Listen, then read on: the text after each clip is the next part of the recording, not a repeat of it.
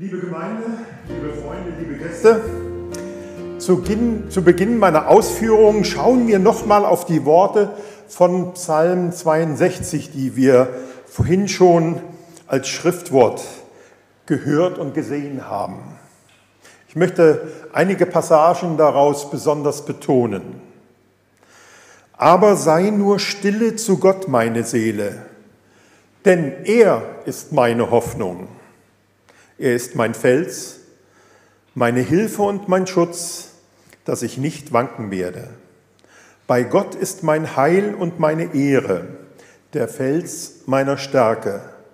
Meine Zuversicht ist bei Gott. Hoffet auf ihn alle Zeit, liebe Leute. Schüttet euer Herz vor ihm aus. Gott ist unsere Zuversicht. Der alttestamentliche König David, der diesen Psalm geschrieben hat, lebte unerschütterlich in dem Vertrauen, Gott ist meine Hoffnung, meine Zuversicht ist bei Gott. Und deshalb konnte er dann auch proklamieren, hoffet auf ihn alle Zeit, liebe Leute. Gott ist unsere Zuversicht. Kein Mensch kann ohne Hoffnung leben. Hoffnungen, die sich bald erfüllen und auch Hoffnungen, zu deren Erfüllung man viel Geduld gebraucht. Und es gibt viele menschliche Hoffnungen, die nicht in Erfüllung gehen. Tatsache ist, nicht wenige Menschen in der heutigen Zeit sind oft hoffnungslos und finden für ihr Leben keinen Sinn oder keinen Sinn mehr. Manche Menschen sind suizidgefährdet und nehmen sich sogar das Leben. Welche Tragik. Trotz der unglaublichen technischen Errungenschaften und Innovationen, es ist doch eigentlich atemberaubend, wenn wir die Fortschritte so in den letzten 100 Jahren betrachten. Denken wir mal darüber nach. Eine Episode aus meinem Berufsleben, als ich Heimleiter war des Altenzentrums eben Ezer in Gunsberg, haben wir 2001 einen Geburtstag einer Bewohnerin gefeiert. Sie wurde 103 Jahre alt. Sie hat in drei Jahrhunderten gelebt. 1898 war sie geboren und sie hatte in zwei Jahrtausenden gelebt. Was hat sie in diesen 103 Jahren alles mitbekommen? Die ersten Autos vielleicht gesehen irgendwo, als sie Kind war.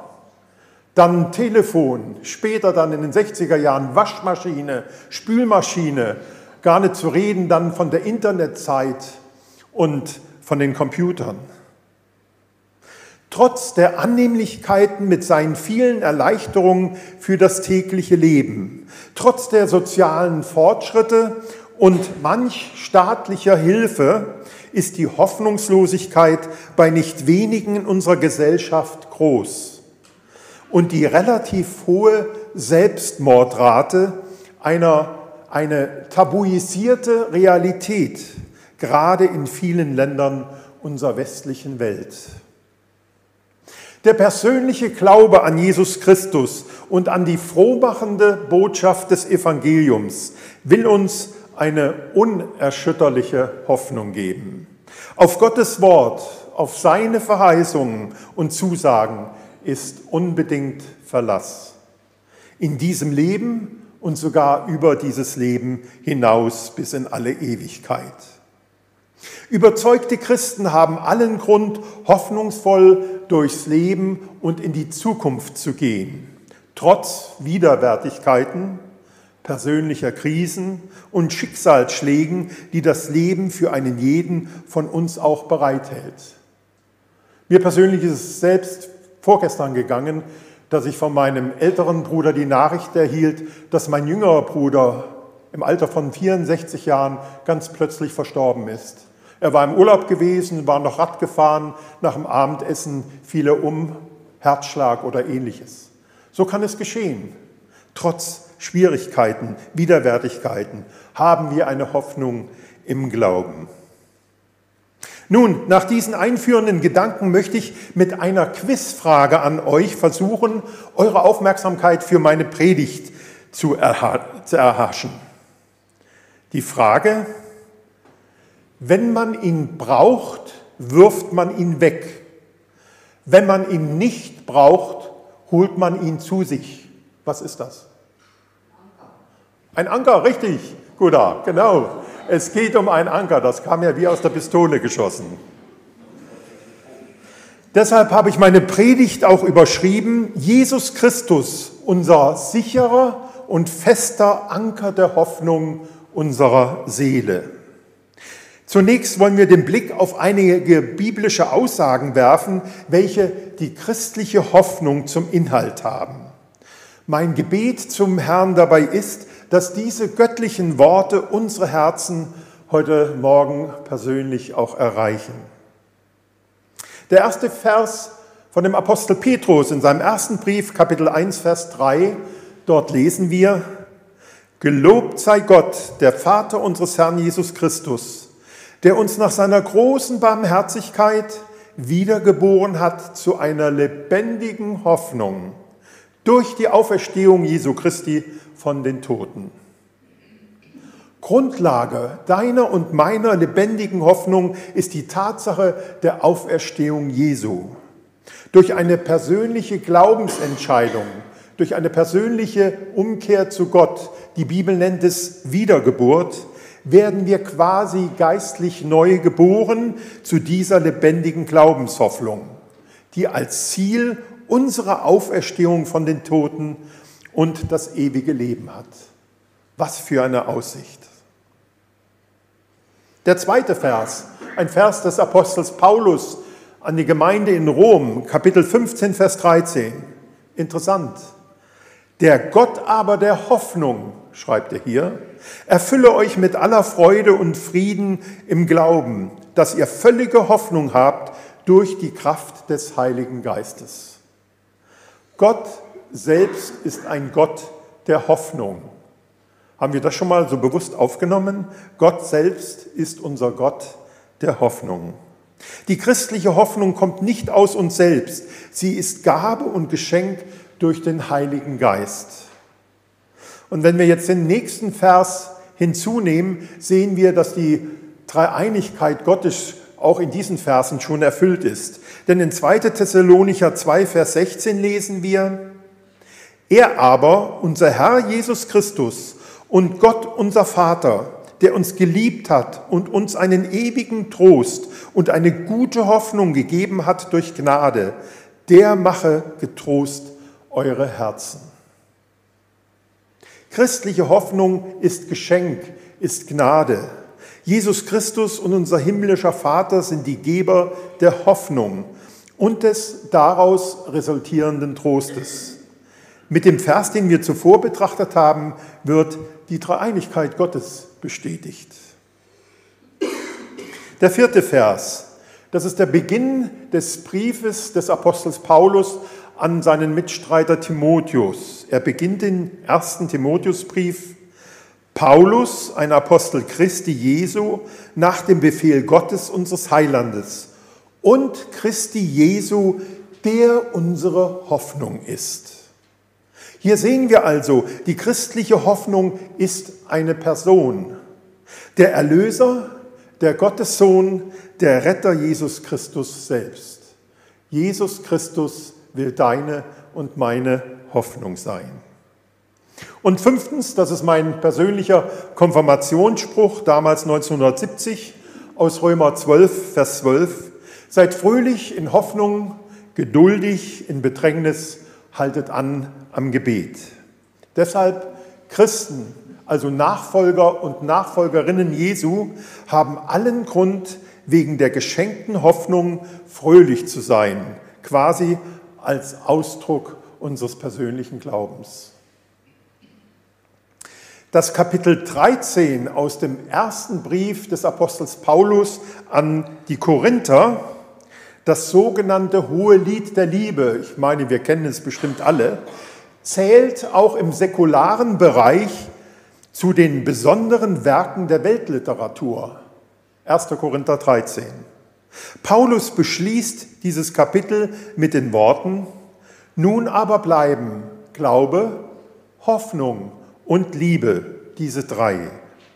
Ja, die Hoffnung wird neben der göttlichen Liebe und neben dem persönlichen Glauben als dritter Pfeiler des Christseins tituliert. Und das meines Erachtens mit Recht. Kommen wir nun zu meinem heutigen Predigtext, den wir in Hebräer 6, die Verse 18 bis 20 finden. Ich lese nach der Zürcher Bibel. So haben wir durch zwei unumstößliche Tatsachen, mit denen Gott uns unmöglich belogen haben kann, einen kraftvollen Zuspruch. Wir, die wir unsere Zuflucht darin gesucht haben, festzuhalten an der Hoffnung, die vor uns liegt.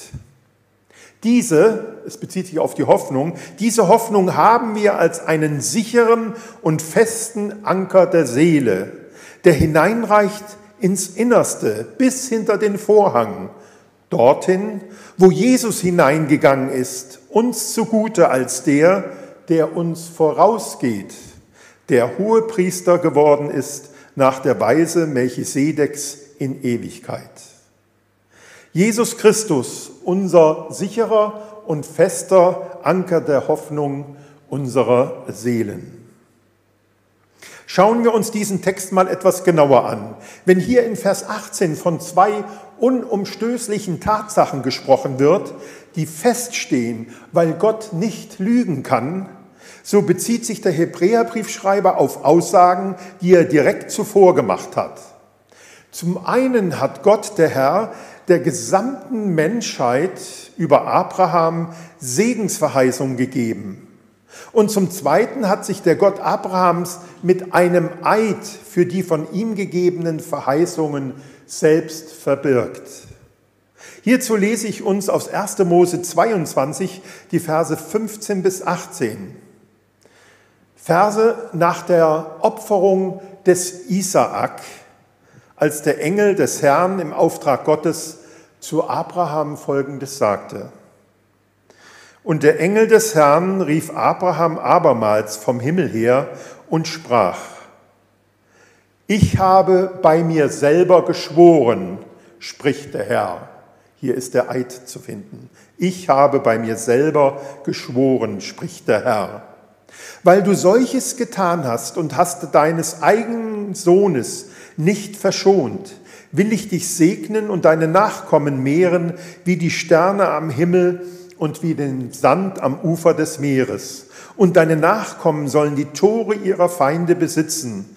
Und durch deine Nachkommen sollen alle Völker auf Erden gesegnet werden, weil du meiner Stimme gehorcht hast. Sehen wir, Gottes Versprechen war ein doppelt bindendes Versprechen. Einmal war es Gottes Wort selbst, das an sich das schon gewährleistet, zum anderen wurde es durch Gottes Schwur bestätigt und bekräftigt. Er selbst machte sich also zum Bürgen seiner unwandelbaren Verheißung. Alle Nachkommen Abrahams, ja sogar alle Völker der Erde sollen gesegnet sein.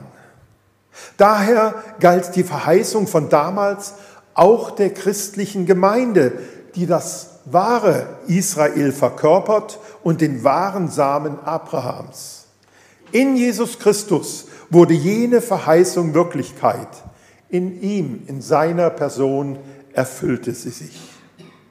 Der persönliche Glaube an Jesus Christus und an die frohmachende Botschaft des Evangeliums gibt uns eine unerschütterliche Zuversicht und Hoffnung in diesem Leben und über dieses Leben hinaus. Auf Gottes gemachte Zusagen ist unbedingt Verlass. In diesem per Eid verbürgten Gotteswort haben die Gläubigen aller Generationen Zuflucht gesucht. Das heißt, ihre Heilsgewissheit daran festgemacht. Und auch wir dürfen unbedingt, wie hier in Vers 18 geschrieben, an der Hoffnung festhalten, die vor uns liegt.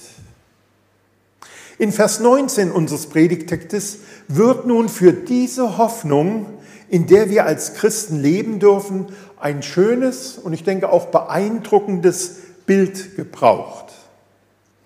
Diese Hoffnung unserer Seele wird mit einem sicheren und festen Anker verglichen, der von einem Schiff aus in den See oder in das Meer geworfen wird. Nun, bei ruhiger See braucht man keinen Anker.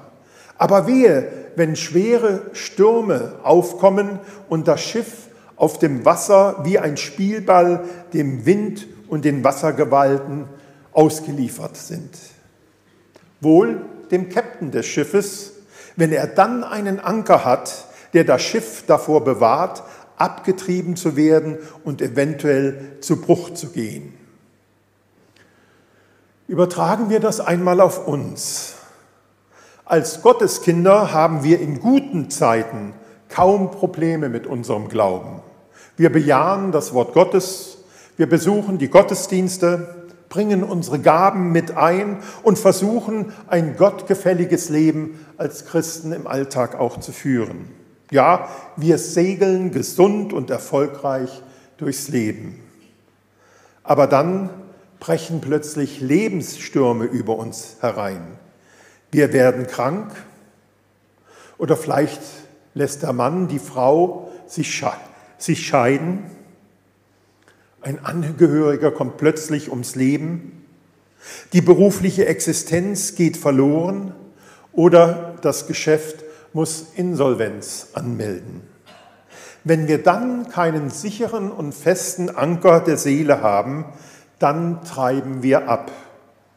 Vielleicht will uns Verzweiflung den Boden unter den Füßen wegziehen. Und vielleicht sind es gute Ratschläge von nahestehenden Menschen, die aber nicht mit dem Willen Gottes, mit seinem Wort im Einklang stehen, die uns dann den Kopf verdrehen. Und nicht selten lassen sich Christen dann aus Enttäuschung zur Sünde verführen und machen den Schaden nur noch schlimmer.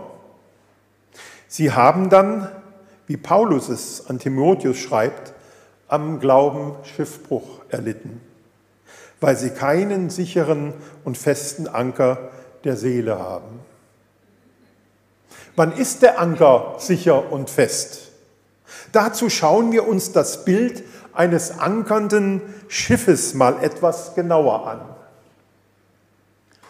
Mal ehrlich, wir sind fast alle, denke ich, nicht Fachleute der Seefahrt. Hast du und ich nicht auch gedacht, dass Ankern bedeutet, dass man die Ankerkette mit dem Anker vom Schiff herunter ins Wasser lässt, bis der Anker den Boden des Gewässers erreicht und er sich dann darin festmacht. Falsch gedacht. Das ist nicht korrekt. Denn die Ankerkette muss mindestens doppelt so lang sein wie die Wassertiefe, damit der Anker auf dem Boden des Gewässers einen sicheren und festen Halt finden kann. Denn beim Ankern fährt das Schiff mit seinem Antrieb so lange, bis der Anker fest im Boden, sprichwörtlich verankert ist. Und das kann je nach Beschaffenheit des Untergrundes ein paar Minuten dauern, aber auch bis zu einer Stunde. Ist der Boden des Gewässers sandig, lehmig oder felsig? Darauf kommt es an. So sehen wir, ein Anker alleine kann keine Sicherheit geben. Genauso wichtig ist der Ankergrund. Nur wenn sich der Anker in etwas Felsenfestem verankern kann, kann es für das Schiff Sicherheit geben.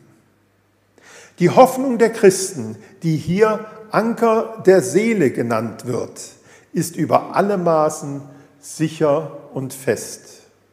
Warum kann ich das sagen? Weil Gottes Wort selbst die Antwort hier gibt.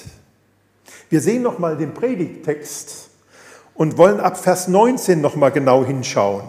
Da heißt es diese, also die Hoffnung, haben wir als einen sicheren und festen Anker der Seele. Und jetzt kommt es, der hineinreicht, der Anker, ins Innerste bis hinter den Vorhang, dorthin, wo Jesus hineingegangen ist, uns zugute als der, der uns vorausgeht, der hoher Priester geworden ist und so weiter. sehen wir, welche Mühen hat Gott aufgewandt, die Herzen der Seinen zu festigen. Er hat ihnen für die jetzige Zeit Zuversicht und Sicherheit gegeben. Durch die Vorkehrung, die er getroffen hat, nämlich er hat den Seinen Jesus Christus als Vorläufer innerhalb des Allerheiligsten vorgestellt. Denn die Tatsache, dass unser Herr Jesus Christus jetzt dort zur Rechten des Vaters sitzt, ist die göttliche Garantie dafür, dass er als Herr aller Herren und König aller Könige wiederkommen wird, um die Seinen in die Herrlichkeit Gottes zu holen. Also, festgemacht ist der Anker unserer Seele hinter dem Tempelvorhang im Allerheiligsten bei Gott, um in diesem Bild zu bleiben.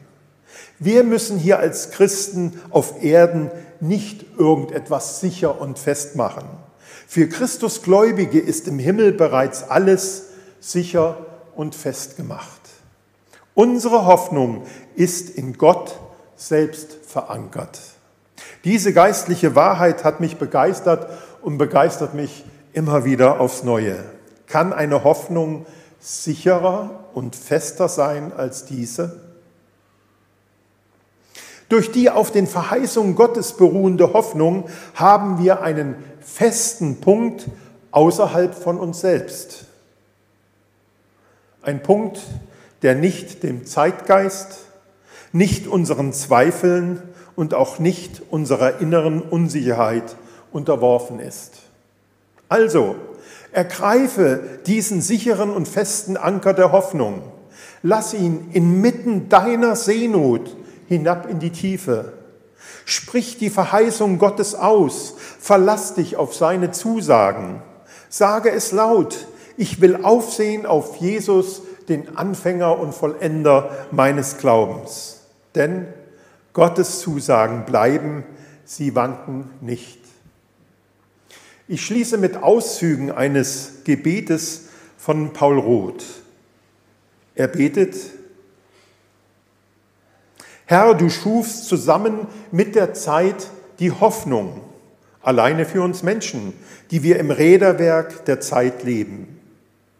Solange wir leben, hoffen wir, hoffen auf bessere Zeiten, besseres Leben, bessere Menschen.